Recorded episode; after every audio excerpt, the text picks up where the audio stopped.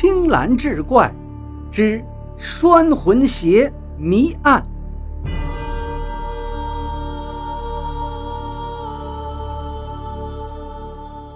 话说明初，雍州万历县一带有一种习俗：未满二十三岁的男子出远门时，都要穿上拴魂鞋。据说这样出门在外，就能够将自己的魂魄拴住，以防丢掉。这种鞋的样式跟普通的鞋一样，不同的。是在两只鞋的鞋面上，都绣着相同的不规则图形。在鞋的内侧里，还分别绣有男子的姓名。而鞋面上的这个图形，则是由要出门的男子任意画在纸上，再让人仿照着绣到鞋上。万历县东南。有一个平坡镇，镇上有一户柳姓人家。主人柳公早年丧妻，留下一个丫头，取名叫柳英。这个姑娘姿色颇为出众，琴棋书画无所不通，是当地有名的才女。后来媒婆牵线，柳英。跟当地一位叫乔正的书生定了亲。由于柳英才貌出众，定亲之后，乔正对柳英就长存戒心，深恐柳英行为不检。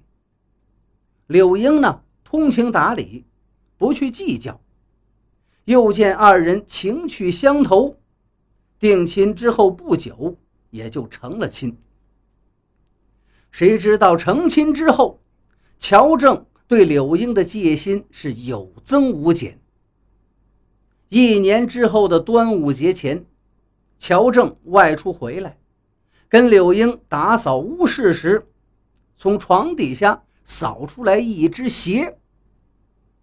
他拾起来细细一看呐，是一只右脚穿的拴魂鞋。鞋里头还绣了一个名字。乔正的脸上立刻是乌云密布，他怒不可遏地质问柳英：“这是怎么回事？”柳英也吓一跳，吃惊地看着那只鞋：“我我不知道啊，不知道。”乔正是火冒三丈：“哼！我日日防你，处处防你，还是没防住你呀？你说吧，我进城这段日子，你在跟谁厮混？”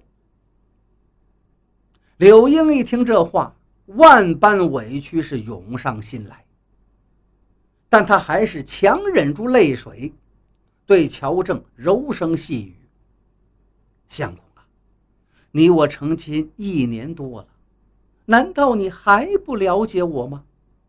我对你是真心真意呀，你还不相信我？我也不知道这床底下怎么会有别人的鞋子呀。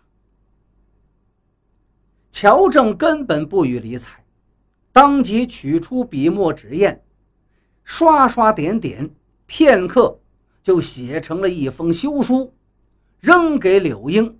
冲出了门外。这时候，外头已经聚集了好多人，他们都对着柳英跟地上那只鞋指指点点，说什么的都有。柳英用颤抖的手拾起那纸休书，狠狠地撕个粉碎，呆呆地站了半晌，然后又捡起那只鞋，踉踉跄跄。朝娘家走去。柳伯早就听到消息了，气的是旧病复发。等柳英回到娘家，一看爹已经瘫在床上，只剩一口气儿了。姑娘的泪水是夺眶而出，呜呜咽咽，边哭边说：“爹呀，女儿什么事也没做。”您得相信姑娘。柳伯盯着女儿，好半天说了一个字：“邪。”再想说什么，可没说出来，微微抬着的头，慢慢的就垂了下去。爹！柳英大呼一声：“天哪，怎么会这样？”喊着喊着，他也昏过去了。等柳英醒来时，天都快亮了，在街坊邻居的帮助下，埋葬了父亲。而此时，乔正早已不知去向。端午节的当天，家家都沉浸在节日的氛围之中。柳英则拖着沉重的脚步。爬到了西山顶峰上，立在山崖边，望着山下汩汩的流水，迎着扑面而来的冷风，姑娘绝望了。